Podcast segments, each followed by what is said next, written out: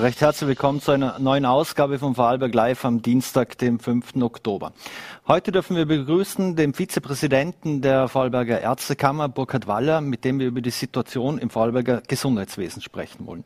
Zudem wird uns später Herbert Sauruck zugeschaltet sein. Er ist Blackout-Experte. Doch wir wollen mit einem anderen Thema beginnen und dazu darf ich jetzt im Studio begrüßen AK Vorarlberg-Präsident Hubert Hemmerle. Vielen Dank für den Besuch.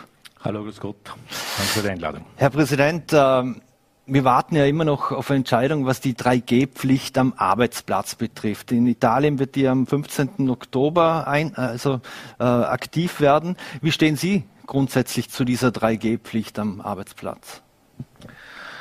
Ja, es wurde zuerst verlautet, dass hier die Sozialpartner darüber zu entscheiden haben. Da gab es keine Gespräche, sowohl von der Wirtschaftskammer als auch von der Arbeiterkammer auf Bundesebene.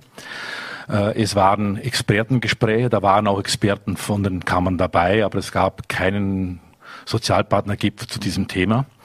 Äh, das ist eine Entscheidung, die die Regierung herbeiführen muss. Aber meine persönliche Meinung ist, äh, wenn wir die Menschen schützen wollen, das gilt sowohl für die Mitarbeiter als auch für die Kunden, dann ist es, glaube ich, sinnvoll. Mhm. Will da die Regierung einfach die Verantwortung ein bisschen abschieben, weil man scheint sich ja die heiße Kartoffel hin und her schieben zu wollen? Genau, das ist natürlich auch eine Masche. Es ist so, dass wir natürlich äh, gern eingebunden sind, wenn es um wichtige Themen für die Arbeitnehmerinnen und Arbeitnehmer gibt, aber wir lassen uns keine Entscheidungen aufdrängen, die die Regierung selbst zu treffen hat. Mhm. Eine andere heiße Kartoffel, um jetzt beim Wording zu bleiben, ist die Impfpflicht für gewisse Berufsgruppen. Jetzt wissen wir im Land, die Landeskrankenhäuser stellen seit 1. September keine neuen Mitarbeiter mehr ein, die äh, nicht geimpft sind. Jetzt gibt es riesen Airlines weltweit, die haben schon angekündigt, Mitarbeiter zu kündigen, die sich nicht impfen lassen wollen. Ähm, wurde die AK Vorarlberg auch schon mit so Fällen äh, behelligt, wo äh, Impfverweigerer, ich nenne es jetzt mal so, oder Menschen, die sich aus diversen Gründen nicht impfen lassen wollen, äh, denen eine Kündigung droht? Nein, also mir ist kein Fall bekannt. Ich habe vorher noch mit dem Juristen telefoniert. Äh, wir haben keinen Fall, wo eine Kündigung ausgesprochen wurde. Die würde wahrscheinlich auch nicht halten. Mhm. Ähm, um zum anderen Thema zu kommen, und zwar, wir hatten vor zwei Wochen, vor rund zwei Wochen gab es ein Schreiben vom Arbeitsministerium an das AMS. In dem hat es geheißen, dass man Arbeitslosengeld streichen kann, wenn man sich weigert, sich nicht impfen, also man lässt sich nicht impfen und kann daher keinen Job annehmen. Was sagen Sie denn zu dieser Maßnahme, beziehungsweise auch, dass da das Arbeitsministerium das offensichtlich dem AMS überlassen will? Es gibt im Augenblick die, die 3G-Regel, die wird dann wahrscheinlich in naher Zukunft am Arbeitsplatz gelten. Ich glaube, diese Regel sollte auch für die Arbeitslosen gelten. Mhm. Und äh, wenn man jetzt aber überlegt, äh, wenn ich jetzt, ich nehme keinen Job an, weil ich mich nicht impfen lassen will, wird da nicht geklagt werden, früher, früher oder später, oder trifft das das Gleiche zu, wie Sie vorher gesagt haben? Also wir haben im Bereich des Testens gibt es schon eine Judikatur, also da wurde über drei Instanzen geklagt. Und zwar äh, hat äh, ein Mitarbeiter oder eine Mitarbeiterin, das war aber nicht im Vorarlberg, äh, äh, sollte gekündigt werden, weil sie sich nicht testen lassen wollte, also nicht einmal testen. Mhm. Äh, und da hat die, die Mitarbeiterin verloren, also die, die Kündigung blieb aufrecht, ist aber natürlich eine wesentlich andere Entscheidung, ob sich jemand testen hat, lässt oder ob man zu einer Impfung gezwungen wird. Und äh, bei der Impfung muss es zuerst ausjudiziert werden, da gibt es noch keine Entscheidung. Äh, aber ich denke, das kommt erst dann, wenn es eine Impfpflicht gibt. Ich glaube nicht, dass der Arbeitgeber äh, jemanden kündigen kann, wenn er sich nicht impfen lässt. Aber das ist meine persönliche Einschätzung. Mhm. Äh, da wird man wahrscheinlich dann, wenn die ersten Fälle sind, wird man das ausjudizieren und dann gibt es äh, dementsprechend eine Rechtsprechung.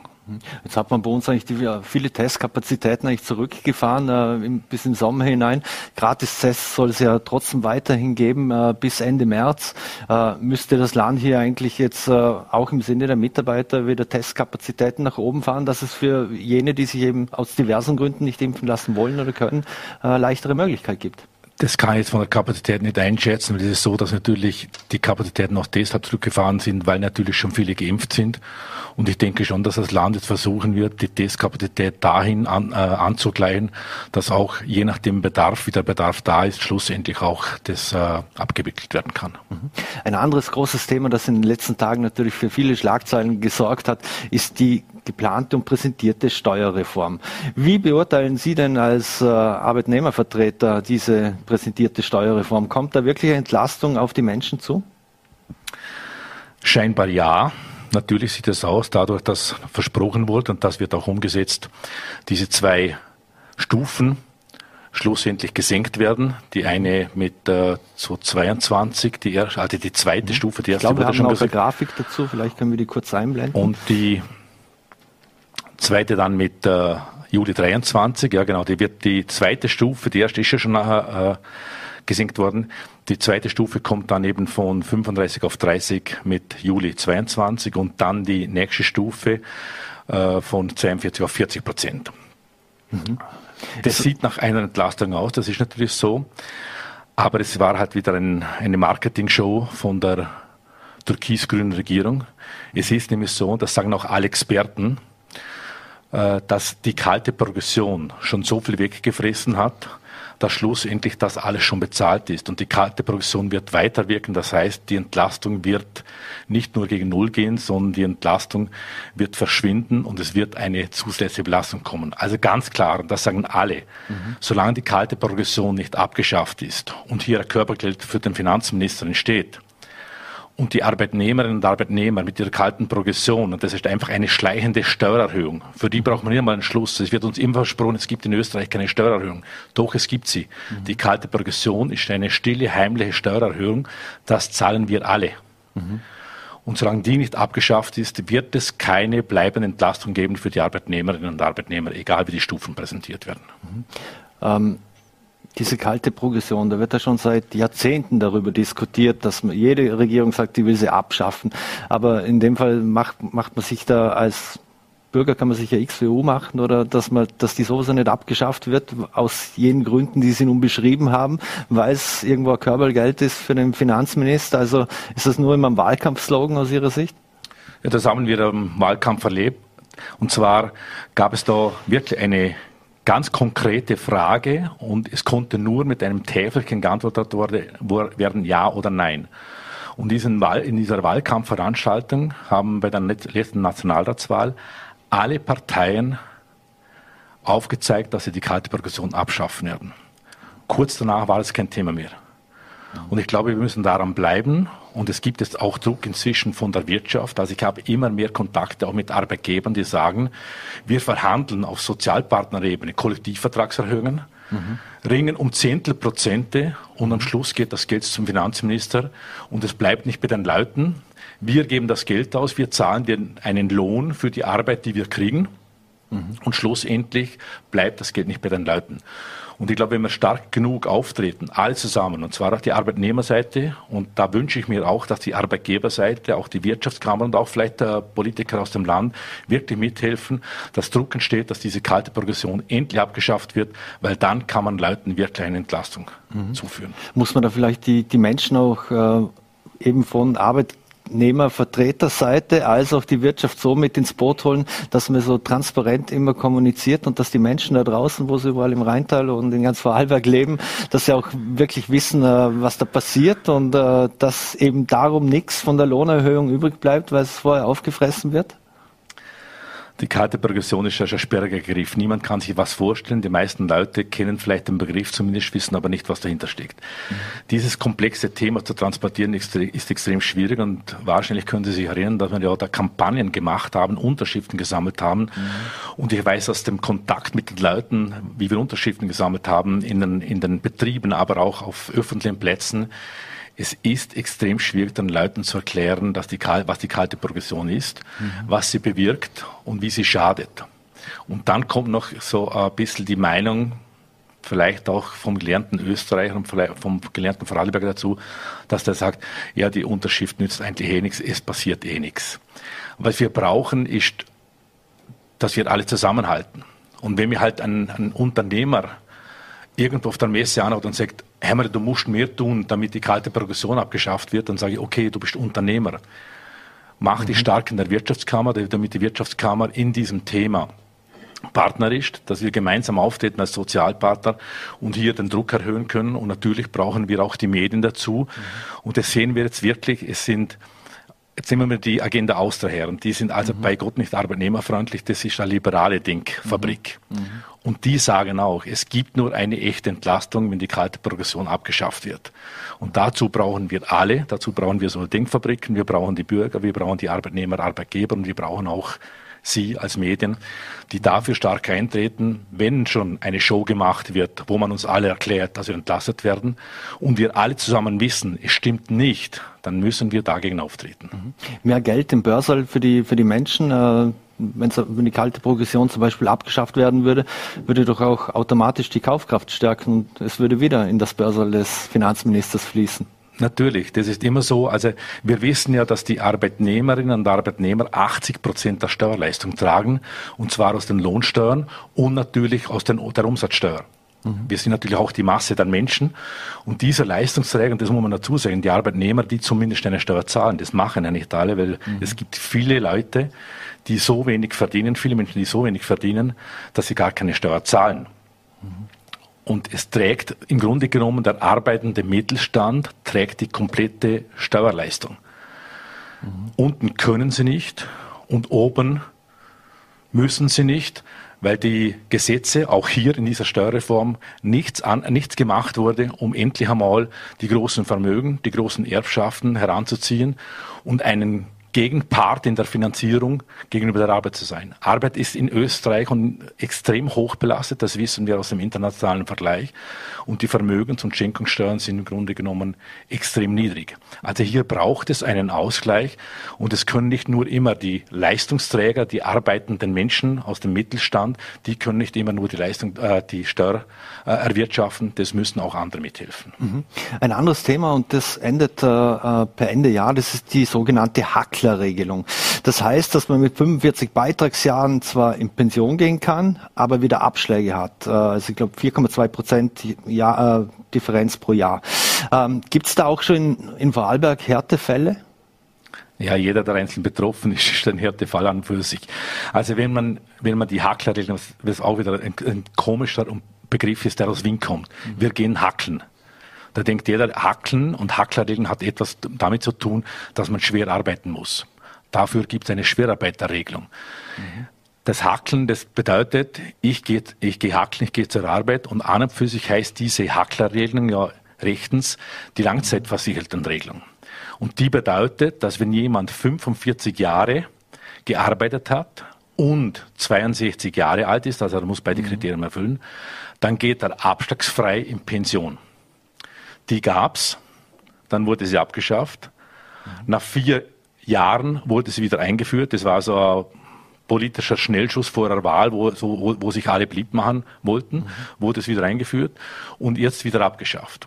Jetzt eine Ungerechtigkeit ist, dass genau diese vier Jahrgänge dazwischen mhm. keine Hacklerregelung haben. Die gehen alle oder gingen alle mit Abschlägen in die Pension, die davor nicht und die danach nicht. Und was auch noch ein riesiger Nachteil ist, ist, dass jetzt in der neuen Regelung die Bundeswehrzeit nicht angerechnet werden. Und ich finde das extrem ungerecht, wenn jemand der Gesellschaft gedient hat, egal ob im Bundesheer oder im Zivildienst, dazu mal erstens weniger verdient hat, mhm. der Gesellschaft gedient hat, dass der dann schlussendlich, weil diese Monate nicht angerechnet werden, in der Pension auch noch der Beschissen ist. Und das wollten wir auch korrigiert haben. Das haben wir auch nicht gemacht. Also das ist unglaublich. Da sind wirklich einige Ungerechtigkeiten in diesem System drin, die schlecht sind. Und was wir natürlich weiterhin kritisieren, ist, dass die Hacklerregeln, also diese Langzeitversicherungsregeln abgeschafft wird. Weil wenn jemand, und das sind im Normalfall Beitragsmonate außer des mhm. Bundesheer, wenn jemand 45 Jahre gearbeitet hat, egal in welcher Arbeit, kontinuierlich durchgearbeitet hat, ich glaube, dann verdient er es, auch abschlagsfrei in die Pension gehen zu können. Und es bleibt eigentlich nicht bei 45 Jahren, wenn jemand nämlich mit 15 anfängt, dann unter 62 sein muss, dann hat er eigentlich 47 Beitragsjahre und dann sollte er abschlagsfrei in Pension gehen können. Also wir fordern wieder die Einführung der Hacklerregelung. Mhm. Jetzt gibt es ja Fälle, das nachzulesen, äh, da gibt es Menschen, äh, denen fehlen nur ein paar Monate eigentlich, dass, dass sie davon noch profitieren würden, von dieser Hacklerregelung unter Anführungszeichen. Wird es da Sinn machen aus Ihrer Sicht, dass die zum Beispiel auch Beitragsmonate nachkaufen oder ist das gar nicht leistbar? für einen Normalsterblichen. Das ist, im, das ist im Normalfall wirklich so, dass die, diese Nachkaufzeiten, wenn man jung wäre, ganz billig wären und je älter man wird, natürlich wird es umso teurer und im Normalfall redet es sich für einen äh, äh, für einen älteren Menschen redet es sich nicht, für einen älteren Arbeitsnehmer. Mhm. Anderes Thema, als obwohl die Arbeitslosenzahlen laut AMS-Chef Johannes Kopf schneller sinken als erwartet, hat er unlängst mit einer Ankündigung für Aufsehen gesorgt, und zwar, dass man die Zuverdienstgrenze senken soll. Ist das aus Ihrer äh, Sicht äh, eine Schraube, an der man drehen könnte, um auch Bundeskanzler Kurz zu zitieren? Nein, ich, ich finde es eigentlich nicht richtig und da gibt es mehrere Aspekte, die zu berücksichtigen sind. Äh, wir wissen ja, dass das Arbeitslosengeld 55 Prozent vom Einkommen sind. Und da sind aber Zusätze wie Prämien und so weiter gar nicht berücksichtigt. Jetzt muss man sich vorstellen, wenn man arbeitslos wird, unverschuldet, das haben wir jetzt in der Krise sehr viel erlebt, die wahrscheinlich nie geglaubt hätten, dass sie arbeitslos werden, dann bekommt man, ich sage jetzt einmal rund die Hälfte seines Einkommens. Davon kann man nicht leben. Deshalb auch die Forderung, das Arbeitslosengeld muss erhöht werden.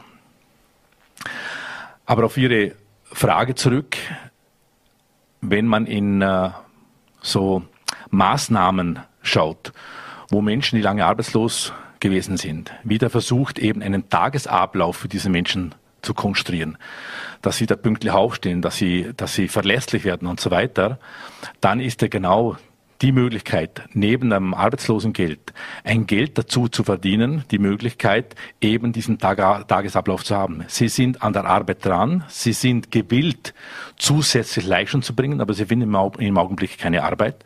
Und deshalb glaube ich, ist es sehr wichtig, dass man den Menschen die Möglichkeit gibt, wenn sie arbeitslos sind, auch im Arbeitsalltag zu bleiben, dadurch näher am Arbeitsmarkt zu sein, und schlussendlich eben auch nicht den Kontakt zum Arbeitsmarkt zu verlieren. Also ich finde es falsch. Mhm.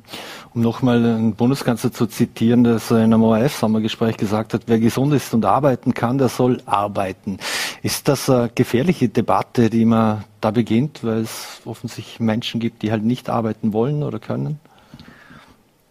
Also ich glaube, das kann nur jemand sagen, der nicht weiß, wie es ist, wenn man arbeitslos ist und gewillt ist, Arbeit zu suchen. Und wir haben natürlich viele Menschen, äh, die im Augenblick in der Krise sowieso keine Arbeit bekommen haben. Jetzt geht es wieder besser. Wir sehen, die Arbeitslosenzahlen sinken. Aber wir sehen vor allem bei den Langzeitarbeitslosen, und das wissen wir aus allen Krisen, der Sockel der Langzeitarbeitslosen, der wird höher mit jeder Krise, die wir, die wir erreichen. Und äh, wir haben jetzt in Vorarlberg ungefähr 3000 Langzeitarbeitslose. Das sind Menschen, die schon ein Jahr lang aus dem Arbeitsprozess draußen sind. Und für die wird es immer schwieriger. Diese Menschen haben oft ein Handicap. Das kann sein gesundheitliche Probleme. Das kann und ist oft auch die Qualifizierung und oft das Alter. Wir wissen, dass die Hälfte aller Langzeitarbeitslosen über 45 sind und die größte Gruppe liegt zwischen 55 und 59 Jahren. Und diese Leute in den Arbeitsprozess zu bringen, ist ganz schwierig, weil natürlich auch die Wirtschaft oft nicht bereit ist, hier Arbeitsplätze zu kreieren, anzubieten und so weiter. Da gibt es jetzt ein Programm, das äh, auch vom, vom Ministerium kommt, dass eben Langzeitarbeitslose hier in Beschäftigung kommen und die Betriebe dann 50 Prozent der Lohnkosten bekommen. Das heißt also, das Risiko für den Betrieb ist kleiner. Wenn der nicht die volle Leistung bringt, dann muss er auch nicht den vollen Lohn zahlen, weil er hat einen Lohnausgleich für diesen Lohn dazu. Wir haben aber Leute und Menschen, die langzeitarbeitslos sind und das muss, das ist eine Realität und an der, an der müssen wir uns auch nicht vorbeischwinden. Die werden wir nicht mehr in Beschäftigung bringen am ersten Arbeitsmarkt.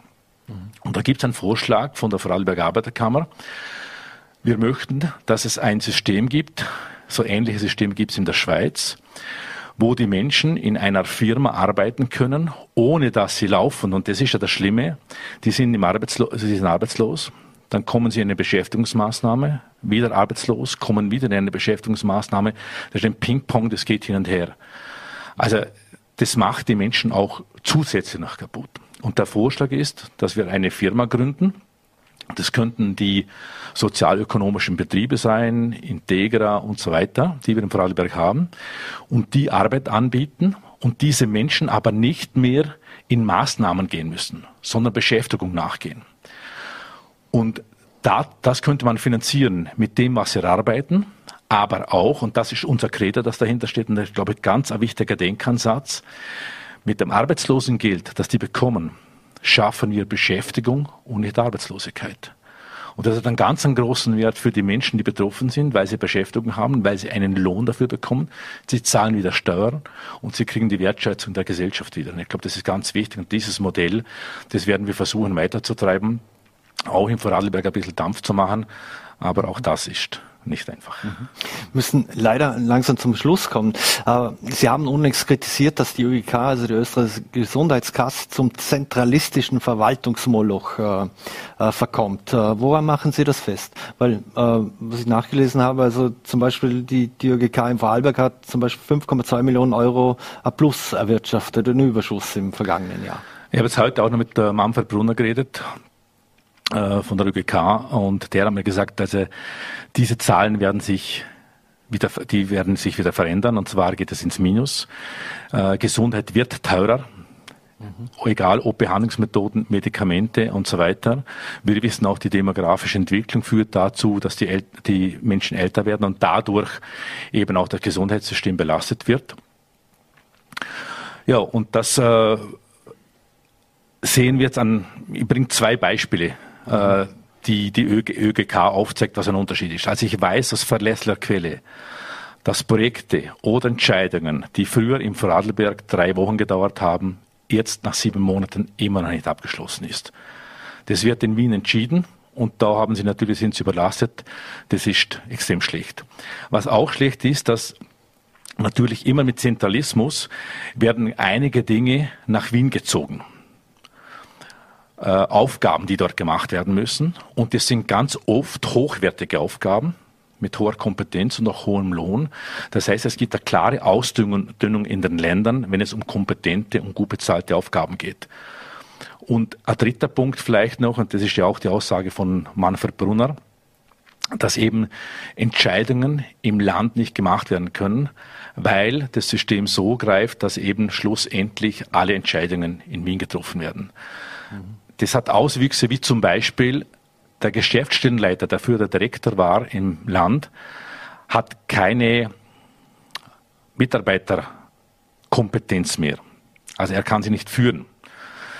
Da gibt es das Beispiel, das hat mir der Betriebsrat erzählt, dass äh, die Jubilarehrung wird nicht mehr der Direktor eingeladen, also sie können einladen, aber an und für sich der nicht, der, der, der die Mitarbeiterkompetenz hat, zu führen, sondern der Generaldirektor in Wien.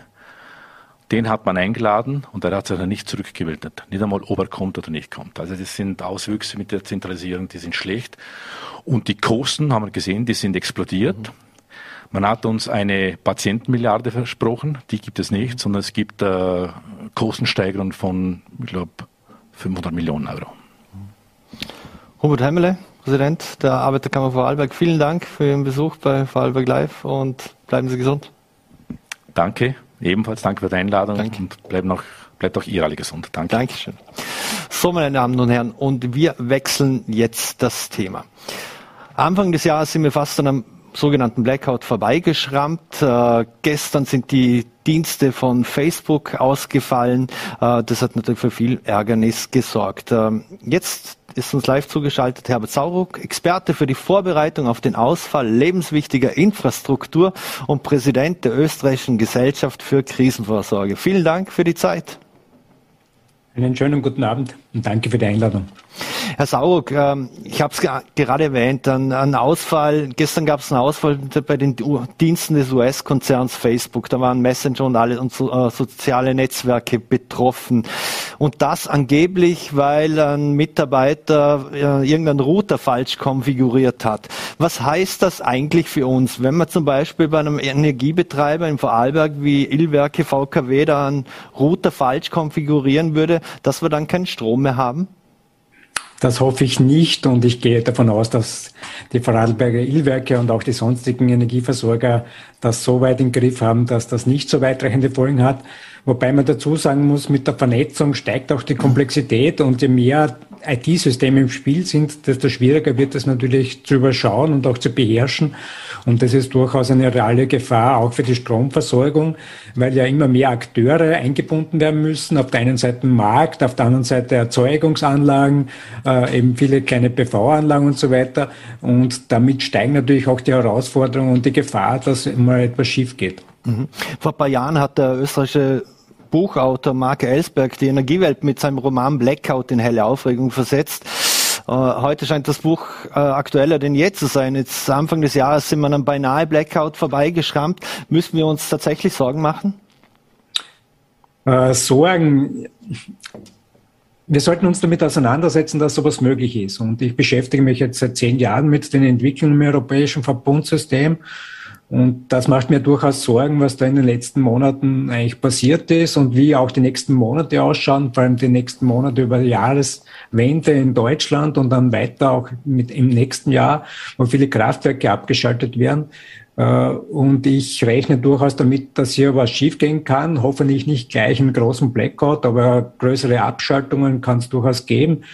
Äh, und hoffentlich bleibt uns das Blackout noch länger erspart. Aber ich glaube, wir sind als Gesellschaft sehr gut beraten, wenn wir uns darauf vorbereiten, auch grundsätzlich wissen, um was es geht, äh, diese 14 Tage Eigenvorsorge treffen, damit, wenn sowas eintreten sollte, wir damit umgehen können. Was wir heute eigentlich nicht können. Mhm. Jetzt hat es einen ungemeinen Digitalisierungsschub gegeben, natürlich auch durch Corona.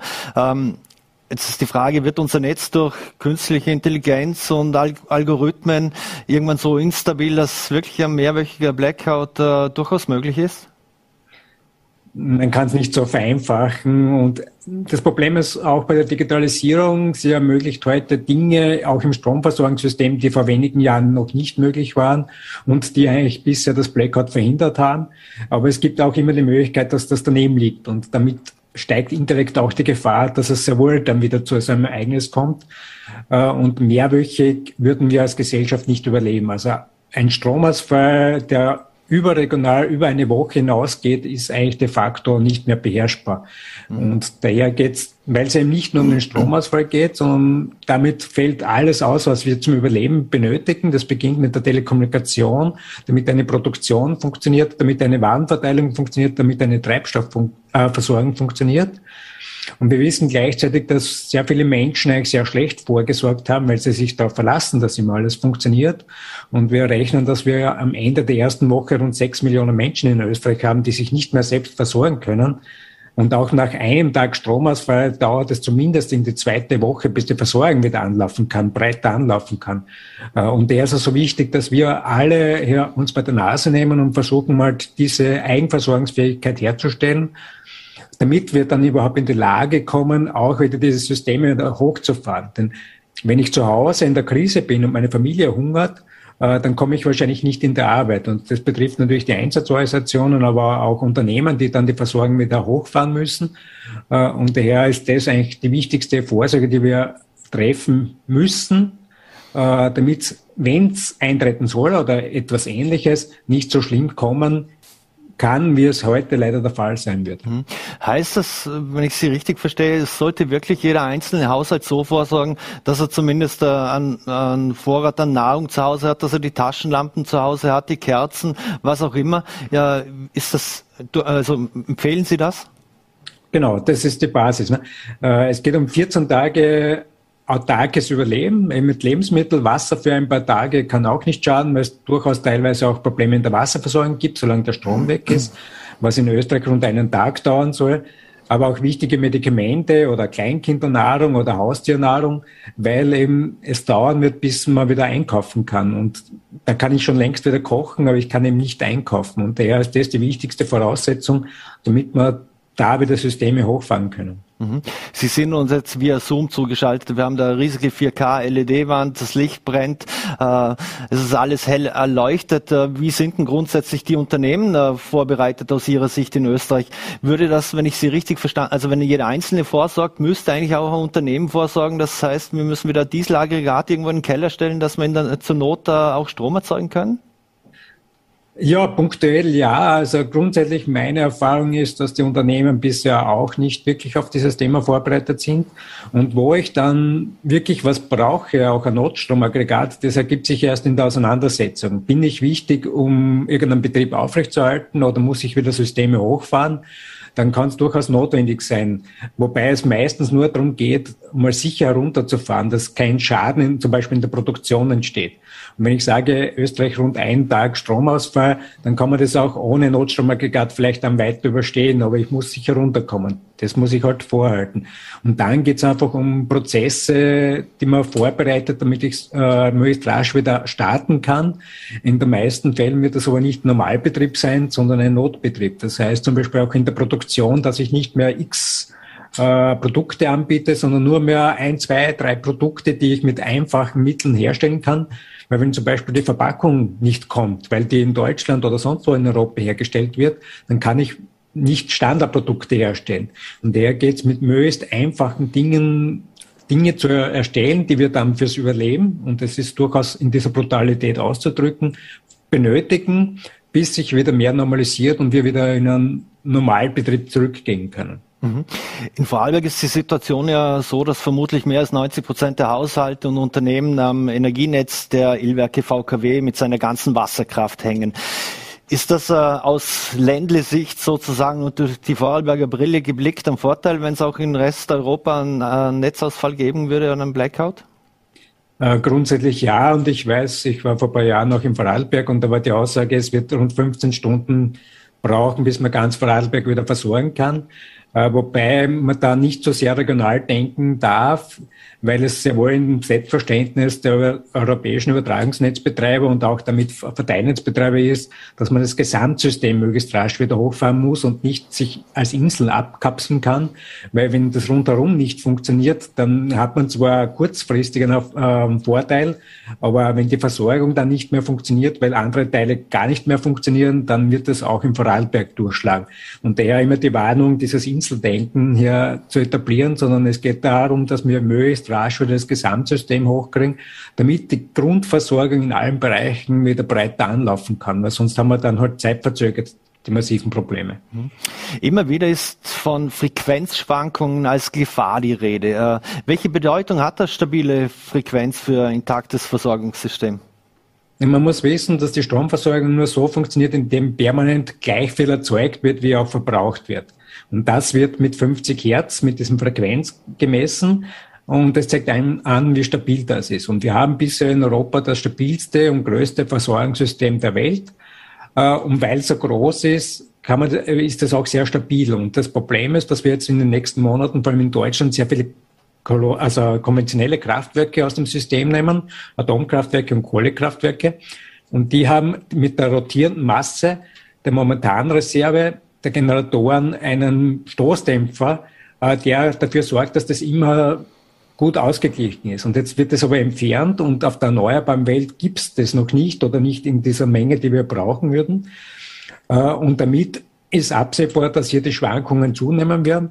Und eigentlich haben wir nur sehr schmale Frequenzbereich oder das ist nur der Indikator, wie gut es dem System geht, äh, wo das stabil läuft. Und ein Großsystem hat einerseits den Vorteil, dass es dämpft das Ganze und daher sehr stabil sein kann. Aber wenn das mal aus dem Gleichgewicht gerät, dann ist es sehr schwierig, das abzufangen oder auch wieder hochzufahren. Mhm. Also es gibt beide Seiten. Auf der einen Seite sehr hohe Stabilität, die wir kennen aus den letzten Jahrzehnten. Aber wenn das einmal schief geht, dann ist der Schaden umso größer, wie wenn das in einem kleinen Bereich passiert. Mhm. Welche Rolle spielt, man will alles auf erneuerbare Energien nach Möglichkeit umstellen. Äh, da hört man einen Staatssekretär, auf jedes Haus soll eine Photovoltaikanlage und alles aus Wasserkraft und ich weiß nicht. Wie wirkten sich das aus, diese Umstellung auf erneuerbare Energien? Können wir überhaupt alle Systeme speisen aus dem? Ja, warum ist das aus Ihrer Sicht da die Sollbruchstelle? Ja, weil man das nicht systemisch ganzheitlich betrachtet. Man betrachtet nur immer die Erzeugung, vor allem Photovoltaik äh, in Österreich auch das große Thema. Äh, aber Photovoltaik hat halt den Nachteil, dass sie nur dann an Strom produziert, wenn die Sonne scheint. Das heißt, äh, die Hälfte des des Tages überhaupt nicht oder nur sehr wenig. Und dann gibt es Zeiten, wo sehr viel produziert wird. Und das große Problem ist, dass ein bisschen viel zu wenig betrachtet worden ist, dass wir dafür Speicher und Puffer brauchen, die das eben von inhärent, also permanent mit der momentanen Reserve bis saisonell zwischenspeichern und diese Lücken ausfüllen können. Und auch die 2030-Ziele sind dahingehend klipp und klar nur Erzeugung. Hier werden große Summen kolportiert, die erreicht werden sollen bis 2030, aber es ist nicht angesprochen, dass man dafür auch Infrastruktur braucht, das heißt neue Leitungen, verstärkte Leitungen, neue Umspannwerke und vor allem Speicher, weil ich diese großen Mengen, die hier erzeugt werden sollen, auch mal zwischenspeichern muss, weil ich die Punkte gar nicht brauche. Und auf der anderen Seite fehlt es mir wieder. Und das ist das große Problem, wo ich vor allem sage, das ist nicht das Problem der Erneuerbaren per se, sondern einer falschen oder ja, falschen Anreizung in der Regulierung und in der Förderpolitik, weil hier nur die Erzeugung äh, adressiert wird und das ist falsch, weil das technisch einfach nicht funktioniert. Und das ist auch ein großer Brocken, der jetzt gerade äh, das Problem verstärkt. Mhm.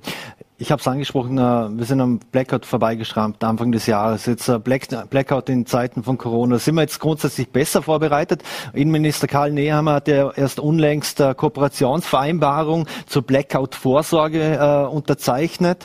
Wie sehen Sie das? Es ist erfreulich, dass das Thema jetzt doch in der breiten Öffentlichkeit auch politisch angesprochen wird, aber ein Ab Verwaltungsabkommen, und das habe ich schon vor fünf Jahren eben gefordert, dass hier die Kommunikation besser funktioniert zwischen Austrian Power Grid und BMI, damit die Öffentlichkeit möglichst rasch im Fall des Falles informiert werden kann. Also es ist äh, durchaus Erfolg.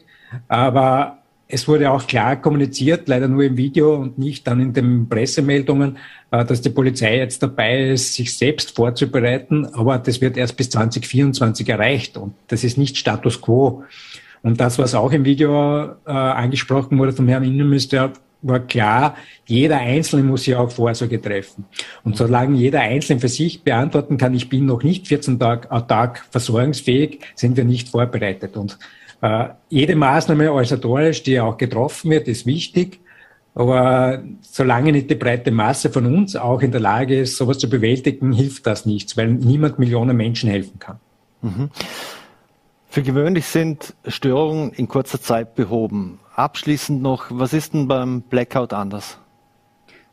Ja, es kommt eben nicht zu einem, beim lokalen Stromausfall, da fällt eine Leitung aus, weil ein Baum reinfällt oder ein Bagger eine Leitung abgräbt. Und dann hat man in der Regel die Möglichkeit, hier umzuschalten und von der anderen Seite das äh, betroffene Gebiet zu versorgen. Und daher ist es binnen kürzester Zeit wieder behoben. Außer es ist wie äh, in ein Tal hinein, wo ich keine Alternativmöglichkeit habe, dann kann es durchaus länger dauern. Aber dann kann ich Hilfe zuführen. Und beim Blackout ist es so, dass das sehr großräumig sein wird, das heißt weite Teile Europas betreffen wird, wo ich keine Hilfe von außen zuführen kann oder nur punktuell. Das heißt, die breite Masse wird davon nichts haben.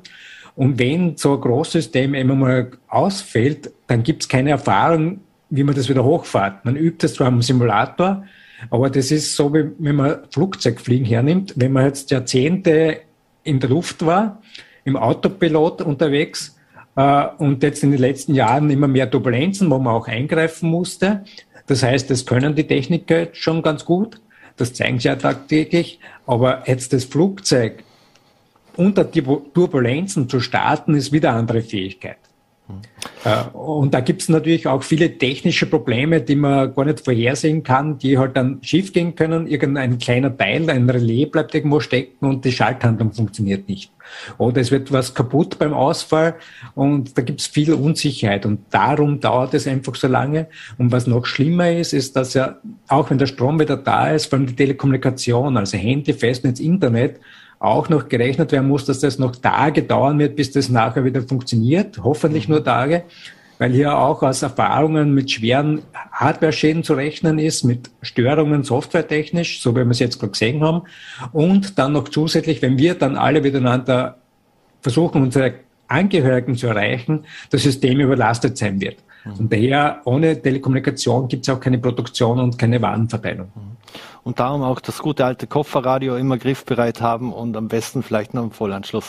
Herbert Saurock, vielen Dank für Ihre Einschätzungen und Einordnungen. Äh, schöne Grüße und vielen Dank, dass Sie Zeit hatten für Vorarlberg Live. Bleiben Sie gesund. Vielen Dank, Ihnen auch alles Gute. So, und wir wechseln das Thema und dürfen jetzt im Studio begrüßen Burkhard Waller, Vizepräsident der Vorarlberger Ärztekammer. Vielen Dank für den Besuch.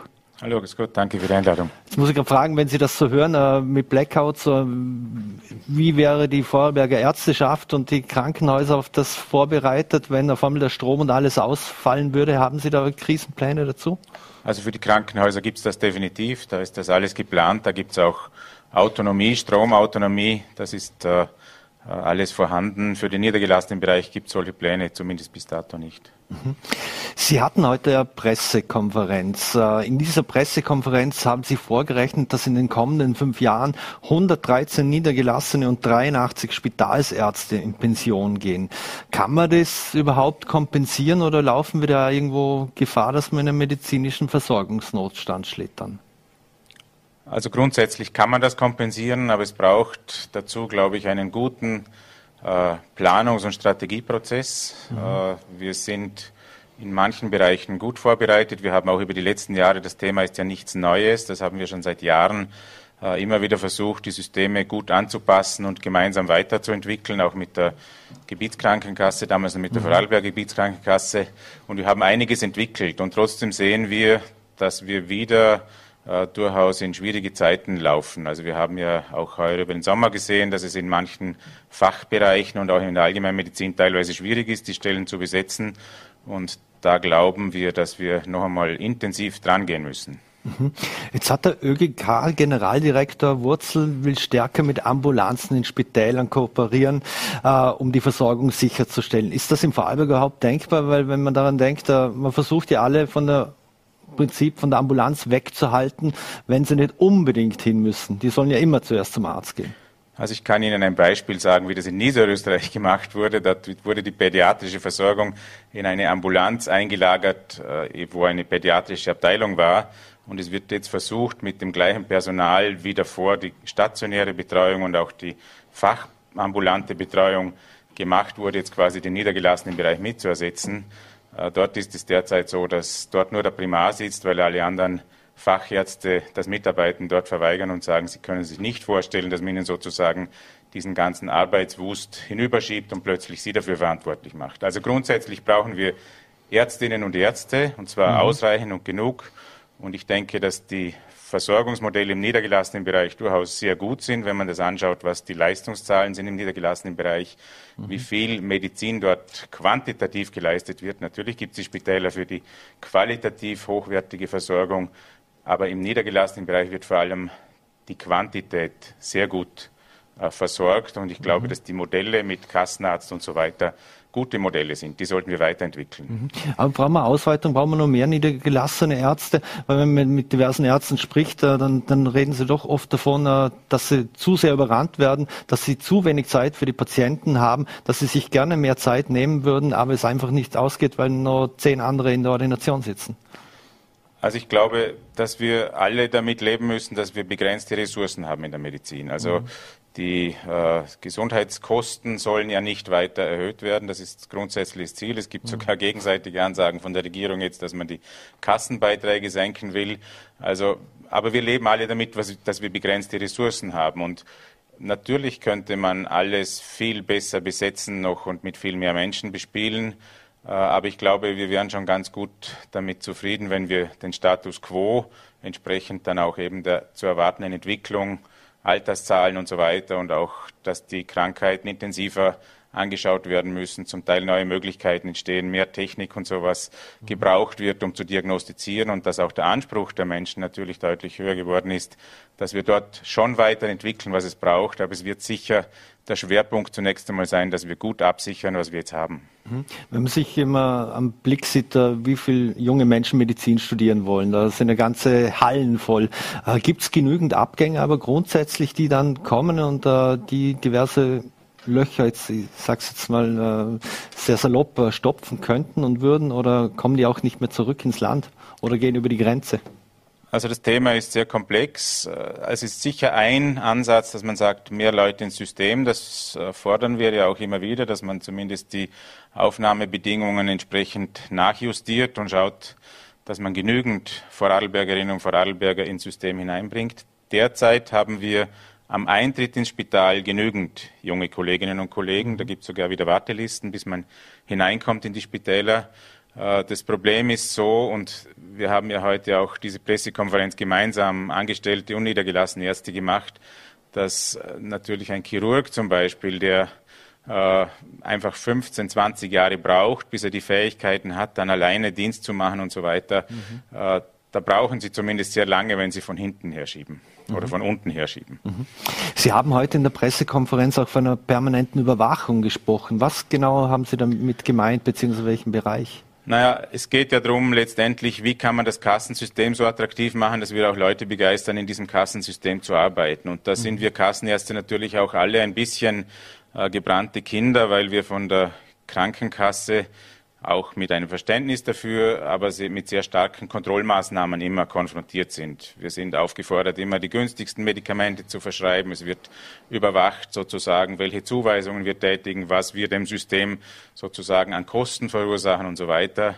Und da gibt es auch einige Dinge, wo man sagen muss, da wäre es gut, wenn wir uns gemeinsam äh, finden könnten und manche Dinge zurückschrauben. Eines zum Beispiel, mhm. äh, die chefärztliche Bewilligung von Medikamenten ist in der Praxis teilweise wirklich ein sehr mühsames Geschäft. Sie müssen da zwei, dreimal beim Chefarzt ansuchen, bis der Patient dann das Medikament bekommt, wo Sie wissen, dass der das braucht, bis der Chefarzt sozusagen auch alle Daten hat und dann dem zustimmen kann. Und da hat es zum Beispiel jetzt in der Pandemiezeit sehr gute Erfahrungen gegeben. Da war die Chefarztpflicht gestrichen und es ist gar nichts passiert. Das ist nicht teurer geworden. Es wurde nicht sozusagen unverantwortlich umgegangen mit den Ressourcen, sondern das hat sehr gut funktioniert. Und da gibt es einige solche Themen, wo man ansetzen könnte und sagen, da können wir auch die Belastung von den Kassenärzten, die bürokratische Belastung und auch Dinge, die dann ärgern. Also wenn man das Gefühl hat, ich mache einen guten Job für meine Patientinnen und Patienten und dann kommt dauernd ein Kontrollsystem und sagt, aber da hätte es noch ein bisschen sparen können oder so, das macht teilweise mhm. den Alltag madig. Und ich glaube, da gibt es auch mhm. einiges, wo man ansetzen könnte. Also fühlt man sich vor den Kopf gestoßen sozusagen. Ja, also Sie, Sie müssen sich das vorstellen. Eine Medikamentenbewilligung sagt zum Beispiel der Internist, er braucht für seinen Patienten ein Medikament, wo er weiß, das ist Legiatis, das ist Stand der Dinge, dass er das bekommt. Dann schickt er sozusagen die Anfrage an die Krankenkasse. Dort sitzt ein Chefarzt, ein, in der Regel kein Internist und beurteilt dann, ob der das richtig macht oder nicht. Das sind teilweise einfach Dinge, wo man sagt, okay, die Hürden äh, belasten und die belasten auch emotional ein bisschen. Mhm.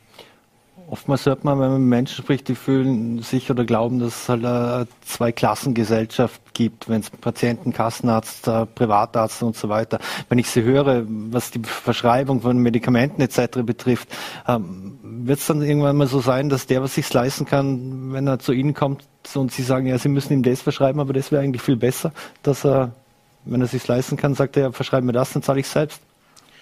Naja, also es gibt zumindest starke Regeln in der, in der Krankenkassenmedizin und die können wir nicht überschreiten. Mhm. Äh, grundsätzlich kann man schon sagen, dass die Regeln, die aufgestellt werden in der Krankenkassenmedizin, medizinisch irgendwo sinnvoll sind. Also, äh, dass es gewisse Regeln gibt für Medikamente, die man verschreiben kann und soll und in welchen Indikationen und so weiter, da würde ich schon zustimmen. Da benachteiligt man die Menschen in der Kassenmedizin nicht wirklich, wenn man die Regeln aufstellt. Aber man könnte ein bisschen mehr Vertrauen in die Kassenärzte legen, dass die sozusagen dann auch verantwortlich umgehen und das Kontrollsystem ein bisschen zurück, zurückfahren. Mhm. Sie haben ja gesagt, mit dem System Partner gemeinsam, also ÖGK, Land Vorarlberg werden ja schon lange Gespräche geführt über neue Modelle im Kassenwesen. Was für praktikable Lösungen braucht es? Also grundsätzlich muss man sagen, dass dieser Diskussionsprozess ja einer ist zwischen der Kasse und der Kammer bis jetzt und das Land, insbesondere im niedergelassenen Bereich, natürlich weder in der Planung noch in der Bezahlung der wirkliche Systempartner ist. Ich glaube trotzdem, dass wir jetzt noch einmal intensiv drangehen sollen, weil man eben nicht isoliert kommunizieren kann oder schauen kann, was ist das Problem im niedergelassenen Bereich und den Spitalsbereich ausklammern. Also ich glaube, wir brauchen Denkansätze und Lösungsansätze und noch einmal genaue Analysen, auch was wir dann wirklich für die Zukunft machen müssen, wo man alle Bereiche äh, anschaut. Und da mhm. wollen wir sozusagen noch einmal sehr initiativ werden seitens der Ärzteschaft und einen Diskussionsprozess eröffnen und gemeinsam eben mit Land und Kassen äh, in, ein, in einen Austausch treten und in Lösungen kommen, äh, wo wir praktisch diese Töpfe diese Finanzierungstöpfe überwinden. Mhm. Was hat sich denn alles verändert von den Bedürfnissen, Notwendigkeiten der, der Patienten bis hin zur Lebenssituation, vor allem auch jüngerer äh, Ärztinnen und Ärzte?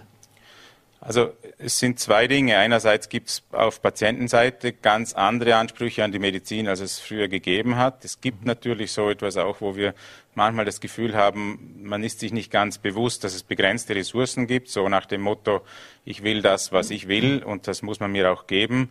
Äh, da sind wir manchmal auch ein bisschen als Ärzte unter Druck, weil Patientinnen nicht einsehen, dass sie jetzt nicht genau das zu dem Zeitpunkt bekommen, wo sie es meinen.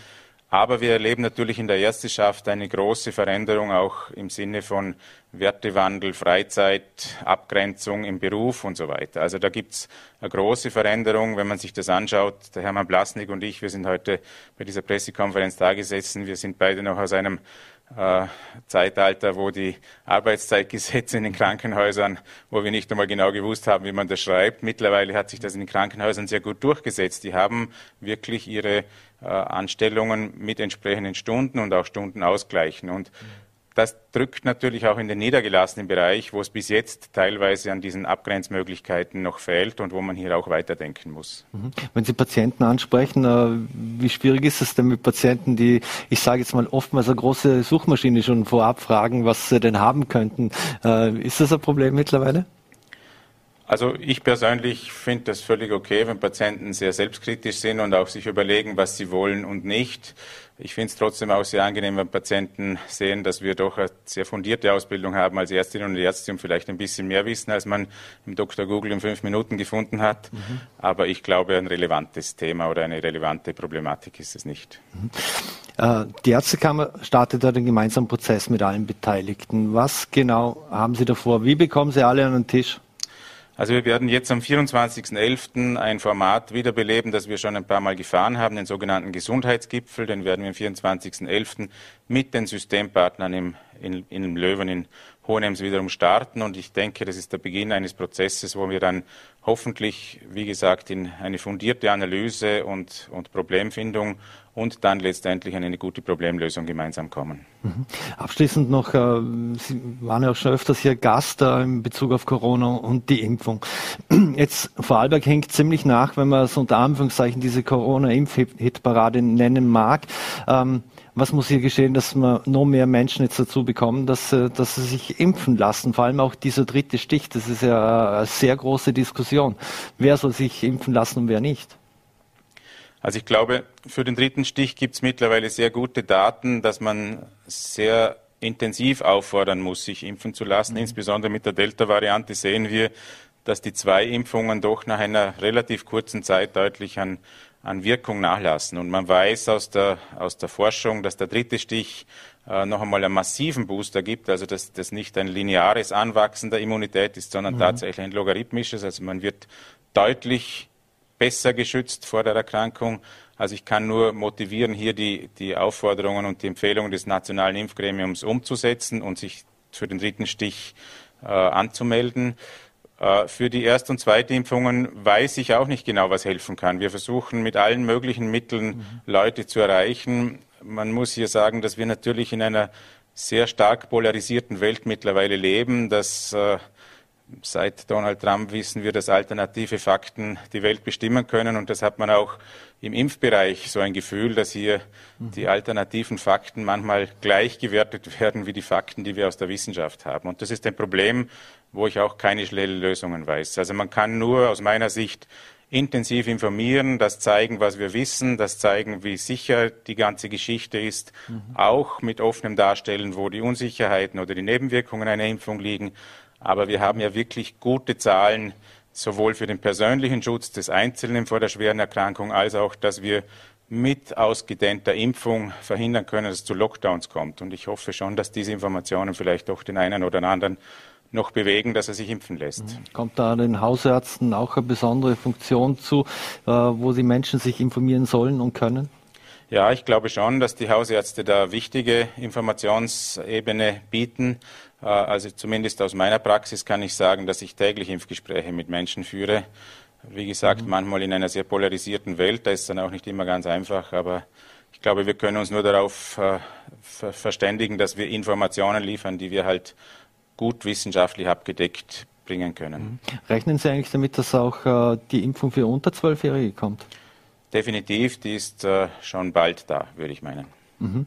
Und als allerletzte Frage noch, äh, wenn ich mit äh, Impfstoff A geimpft wurde, äh, die jetzt zum Beispiel beides mRNA sind, mit was soll ich mich denn beim nächsten Mal impfen lassen? Mit demselben oder, oder wechseln? Also es ist eine klare Empfehlung, dass für den dritten Stich der mRNA-Impfstoff der richtig ist, weil der auch ein bisschen besser wirkt gegen die Delta-Variante als die Vektorimpfstoffe. Mhm. Also das ist ganz klar, dass der dritte Stich mit mRNA-Impfstoff gemacht wird. Ob Sie dann sozusagen einen Wechsel machen und einen anderen mRNA-Impfstoff bekommen, äh, ist nicht so entscheidend. Das ist ziemlich sicher, dass das relativ gleich gut wirkt.